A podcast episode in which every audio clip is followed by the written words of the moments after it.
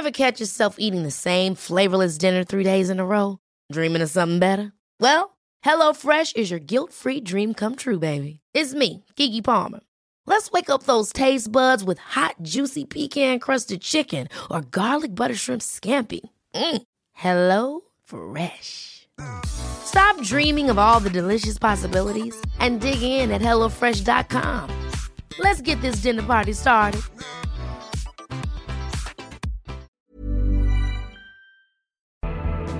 8 y 42 minutos de la tarde, 7 y 42 en las Islas eh, Canarias. Tertulia económica de los jueves de final de semana. Eh, Domingo Soriano, compañero de Libre Mercado, ¿qué tal? Muy buenas tardes. Hola, ¿qué tal? Y hasta que tratemos de recuperar, es que hoy tenemos problemas con los teléfonos, hasta que tratemos de recuperar a Juan Ramón Rayo, eh, voy contigo, Domingo, porque eh, la noticia saltaba ayer, muy comentada en todos los medios, Alemania que eh, decide bajar 10.000 millones en impuestos para hacer frente a la inflación. Ayer conocíamos ese dato, bajaba ligeramente en el caso de Alemania al 7,5%, en nuestro país estamos en el 10,8%.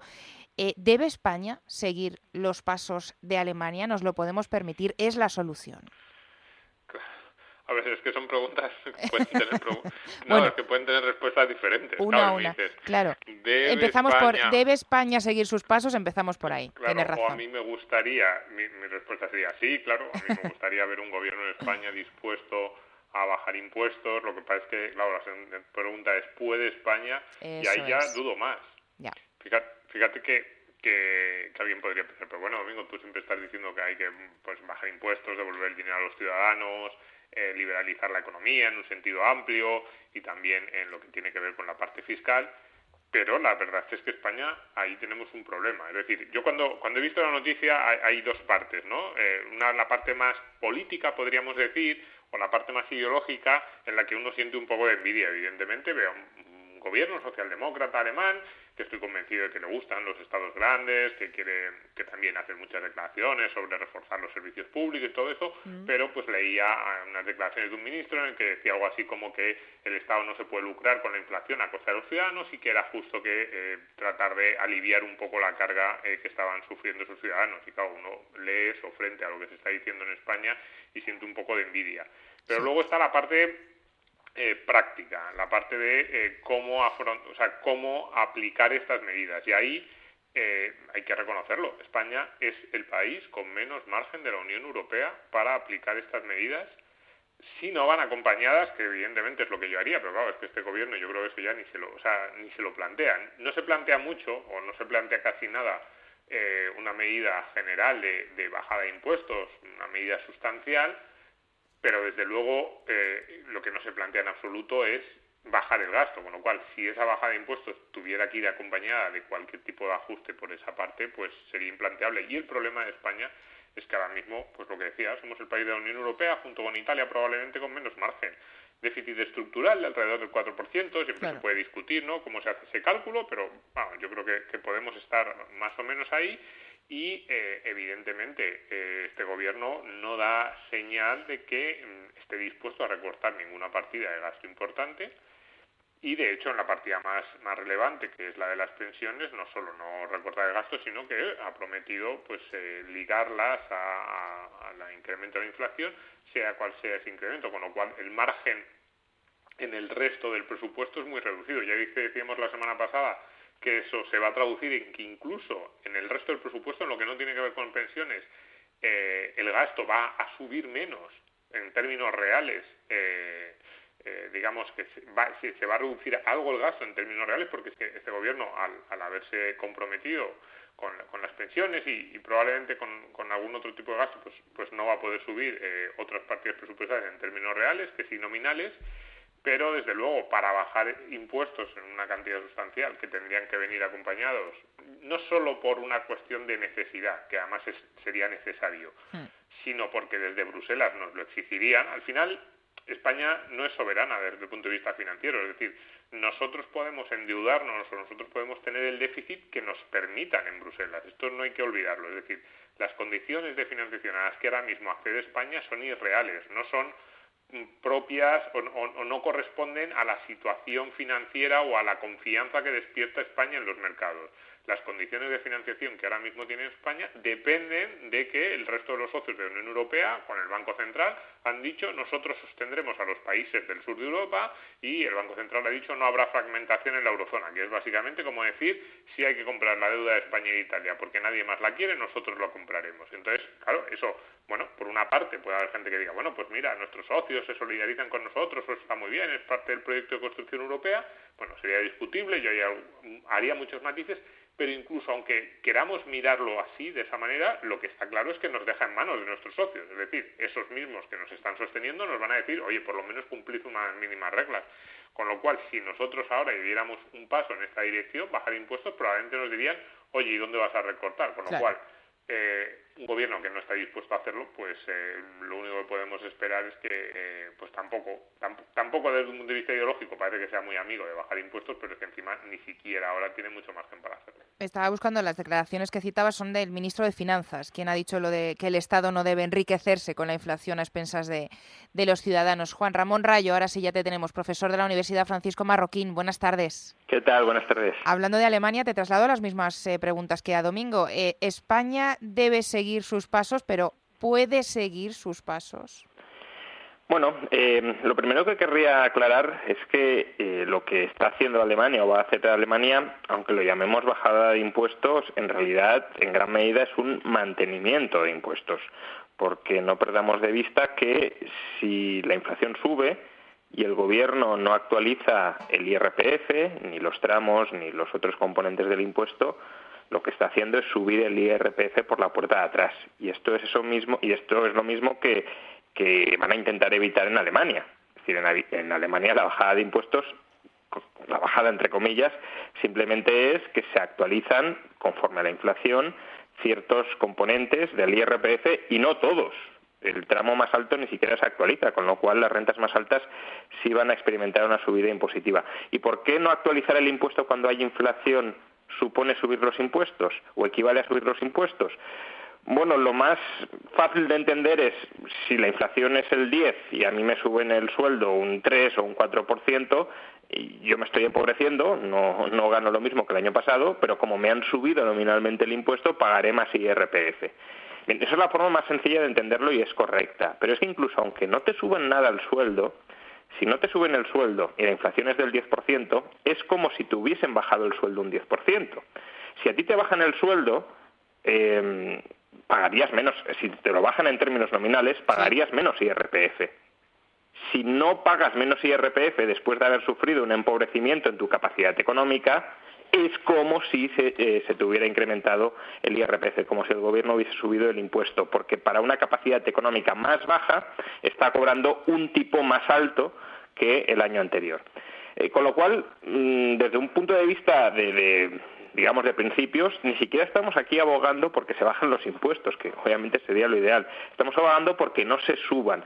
E incluso iría más allá desde un punto de vista ya no estrictamente económico, aunque al final también por cuestiones de visibilidad, eh, aunque creamos que hay que subir impuestos, eh, por Domingo, obviamente Domingo no quiere que se suban los impuestos, eh, prefiere que se baje el gasto, pero cuando decía, es que no tenemos margen, somos el país que menos margen tiene. Entonces, a lo mejor dentro de las coordenadas que nos ha dejado este gobierno, efectivamente la única solución es subir impuestos para no quebrar. Bien, pero incluso aunque eso sea así, lo que habría que hacer es, primero, actualizar el IRPF y segundo, ir a las Cortes y aprobar una subida de impuestos visible. Porque lo que está sucediendo ahora es que este gobierno está incrementando los impuestos sin que la Planning for your next trip? Elevate your travel style with Quince. Quince has all the jet-setting essentials you'll want for your next getaway, like European linen premium luggage options, buttery soft Italian leather bags, and so much more. And it's all priced at 50 to 80% less than similar brands. Plus, Quince only works with factories that use safe and ethical manufacturing practices. Pack your bags with high-quality essentials you'll be wearing for vacations to come with Quince. Go to quince.com slash trip for free shipping and 365-day returns. Life is full of what-ifs. Some awesome, like what if AI could fold your laundry? And some, well, less awesome. Like what if you have unexpected medical costs?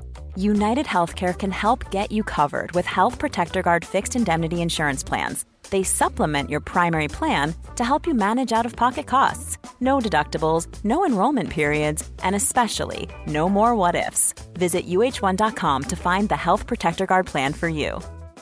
Hey, it's Ryan Reynolds, and I'm here with Keith, co star of my upcoming film, If, only in theaters, May 17th. Do you want to tell people the big news? All right, I'll do it. Sign up now and you'll get unlimited for $15 a month in six months of Paramount Plus Essential Plan on us. Mintmobile.com slash switch. Upfront payment of $45 equivalent to $15 per month. Unlimited over 40 gigabytes per month. Face lower speeds. Videos at 480p. Active Mint customers by 531.24 get six months of Paramount Plus Essential Plan. Auto renews after six months. Offer ends May 31st, 2024. Separate Paramount Plus registration required. Terms and conditions apply if rated PG.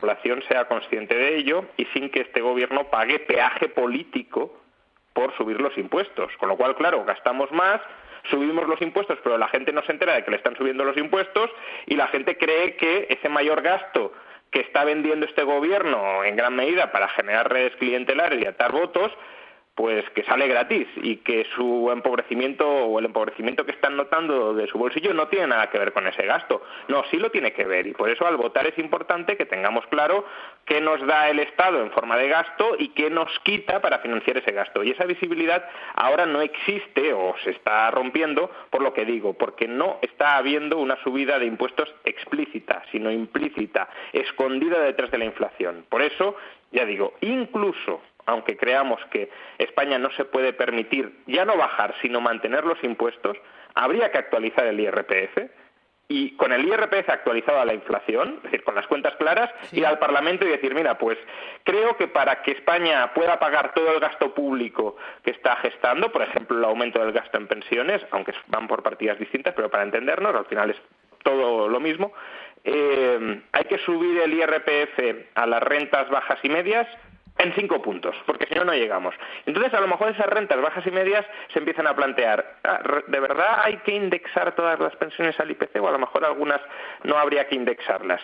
Eh, pero ya digo, esto el gobierno obviamente no lo va a hacer porque le sale más a cuenta gastar más, subir impuestos, engañar o ocultar que está subiendo impuestos y, por tanto, no, no eh, sufrir ningún peaje político, no pagar ningún peaje político y como no lo va a hacer, pues vamos a seguir en este proceso de, engaño masivo y de población anestesiada e inconsciente sobre lo que está sucediendo. Es que tenemos que tener en cuenta que, mayo está prácticamente a la vuelta de la esquina y claro, cada movimiento y cada, y cada estrategia del, gobierno, pues eh, ya sabemos eh, lo medida que va. vamos con la inflación de Estados Unidos porque nos quedan pocos minutos y también quería tratar este asunto con, con los dos. Va baja al 8,5 en, en julio.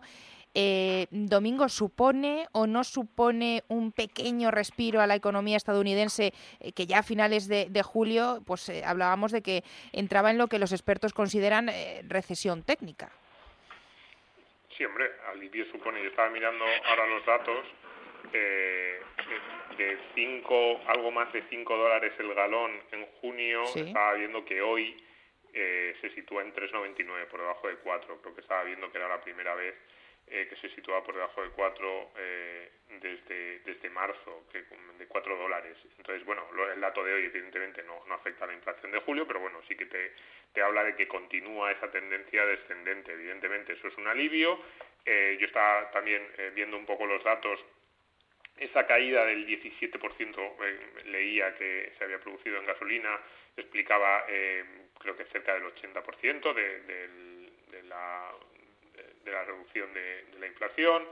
Eh, bien, es, es, un alivio y, bueno, pues eh, me imagino que los consumidores americanos estarán muy contentos. Ahora, la pregunta más bien, yo creo que lo que es relevante, hoy ha habido mucho movimiento en los mercados, parece que, bueno, pues que vuelve el optimismo, mucha gente dice, bueno, o sea, a lo mejor eh, no tenemos que eh, seguir con una política monetaria muy restrictiva o, podemos hacerla un poquito menos restrictiva y esa es la gran pregunta, la gran pregunta que, podríamos hacernos, que ahora mismo sale es, ¿qué hará la Fed en el sentido de que em, en qué momento decidirá que ya está controlada. Cuidado, es decir, el, dato de inflación de hoy, el ocho y medio, sigue siendo, mm, mm, o sea, hace tres años nos lo hubieran dicho, nos hubiéramos echado las manos a la cabeza, sigue siendo un dato que es muy elevado y que no permite tampoco muchas alegrías. Entonces, la pregunta es, ¿y las declaraciones de estos últimos meses de los dirigentes de la Reserva Federal han dado a entender que eh, van a estar muy vigilantes, que no quieren que se, se escape otra vez y que, eh, bueno, digamos que ponen en un segundo lugar eh, la cuestión del crecimiento económico y la recesión frente a controlar los precios. Pero bueno, en general la pregunta que nos hacemos es qué hará la FED, que, que si esto, no tanto, yo no creo que, pueda llevar a un cambio de tendencia, que pues estaba subiendo los tipos, se, ponga a bajarlos, pero sí que, bueno, se habla mucho de que a lo mejor esto hace que las próximas subidas sean menores de lo que había anunciado. Y luego la segunda pregunta que nos tenemos que hacer en Europa, claro, es qué pasará en Europa, porque a mí me da la sensación de que la, inflación en Estados Unidos y en Europa ha tenido causas diferentes. Es decir, en Estados Unidos sí se intuían señales de cierto sobrecalentamiento de la economía. Aquí en Europa yo creo que las causas son diferentes. Em, aquí eh, el impacto de la guerra es superior y va a ser superior. El impacto de la dependencia energética em, pues también eh, nos sitúa en una situación más complicada. Nuestros mercados en general desde luego el laboral, pero no solo el laboral, son muchísimo menos flexibles que el americano y eh, además nosotros tenemos el hecho de que bueno pues el euro ha ido perdiendo fuerza respecto al dólar en los últimos años y eso agrava la situación inflacionaria en Europa porque pues muchas de estas materias primas que se negocian en dólares pues nosotros las tenemos que comprar aún más caras. Entonces bueno alrededor de todas esas cuestiones yo como siempre con los bancos centrales me gusta muy poco hacer apuestas porque hay una mezcla de condicionantes técnicos políticos que es complicado pero bueno eh, evidentemente la pregunta alivio sí y ahora pues un poco expectantes no si esto va a hacer que que, se presione, porque además yo creo que políticamente sí que el gobierno americano eh, va a querer presionar mucho a, la Fed para que, eh, bueno, digamos, sea menos dura, entre comillas, de lo que había podido anunciar en las semanas previas. Alivio sí, eh, Rayo dice Domingo, otra cosa es que Biden acepte la realidad y él insiste en la, en la robustez de, su economía, especialmente se queda con ese dato de la tasa de desempleo del 3,5%. Yo no sé cómo, cómo interpretas tú el dato de la inflación de Estados Unidos que en parte era esperable eh, en las últimas semanas, claro, eh, habida cuenta de, la evolución que han seguido en los mercados internacionales precios como el del crudo o de varias materias primas que están, o metales que están por debajo, eh, su precio está por debajo de antes de la, de la invasión de Ucrania. Eh, a ver, aquí la cuestión es por qué se ha producido esta desinflación global del precio de materias primas y la explicación más importante es que por un lado la economía china no está en su mejor situación, al menos ahora mismo, y por otro las subidas de tipos de interés de los bancos centrales, sobre todo de la Reserva Federal, han alimentado un cierto temor de recesión o desaceleración económica intensa. Con lo cual, hasta cierto punto estamos entre la espada y la pared. Y la Fed yo creo que lo sabe porque hace un par de semanas lanzó mensajes muy, muy rotundos de que eh, no estamos ni mucho menos cerca del final de la subida de tipos, que todavía hay que aumentar mucho los tipos, porque claro, eh, ahora los mercados, como decía Domingo, básicamente esperan que, bueno, pues si ya la inflación está en descenso, pues no habrá que seguir subiendo tipos y por tanto podemos volver al optimismo, podemos volver a gastar, podemos volver a donde estábamos. Pero claro, si vuelves exactamente a donde estabas, la inflación te va a volver a subir, porque ahora ha bajado precisamente porque se ha restringido el gasto ante la expectativa de recesión. Si esa expectativa desaparece, pues se volverá a gastar y volverán a subir los precios. Este fue el error que cometió la FED en los años 70, eh, aprovechar cualquier aparente alivio de las tendencias inflacionistas para mm, dejar de restringir la política monetaria y eso generó pues una de las mayores inflaciones de la historia de Estados Unidos y la necesidad de que a finales de los 70, a principios de los 80 los tipos de interés se dispararan. La Fed puede cometer ahora el mismo error, puede repetir ese error del pasado. Eh, la tentación está ahí, sobre todo si la economía se resiente, pero mm, justamente si lo que decimos es que la economía puede estar más robusta de lo que creíamos y el último dato de desempleo así en parte lo acredita, eh, pues la, es menos probable que la Reserva Federal empiece a moderar su senda de subida de tipos. La empezará a moderar en todo caso cuando vea que la economía empieza a sufrir. Pero si la economía está muy fuerte y la inflación sigue por las nubes, eh, el mandato y el sentido común parecen indicar que, que, deberá seguir subiendo tipos. Pues veremos qué movimientos se producen porque, eh, claro, nos afecta a todos y es muy, muy importante. Juan Ramón Rayo, profesor de la Universidad Francisco Marroquín, gracias como siempre por atender la llamada y en esta tertulia de los eh, jueves económica. Hasta el lunes. Hasta el lunes. Domingo Soriano, hasta el lunes. A ti también. Gracias. Ever catch yourself eating the same flavorless dinner three days in a row? Dreaming of something better? Well, HelloFresh is your guilt-free dream come true, baby. It's me, Kiki Palmer. Let's wake up those taste buds with hot, juicy pecan-crusted chicken or garlic butter shrimp scampi. Mm. Hello Fresh. Stop dreaming of all the delicious possibilities and dig in at HelloFresh.com. Let's get this dinner party started.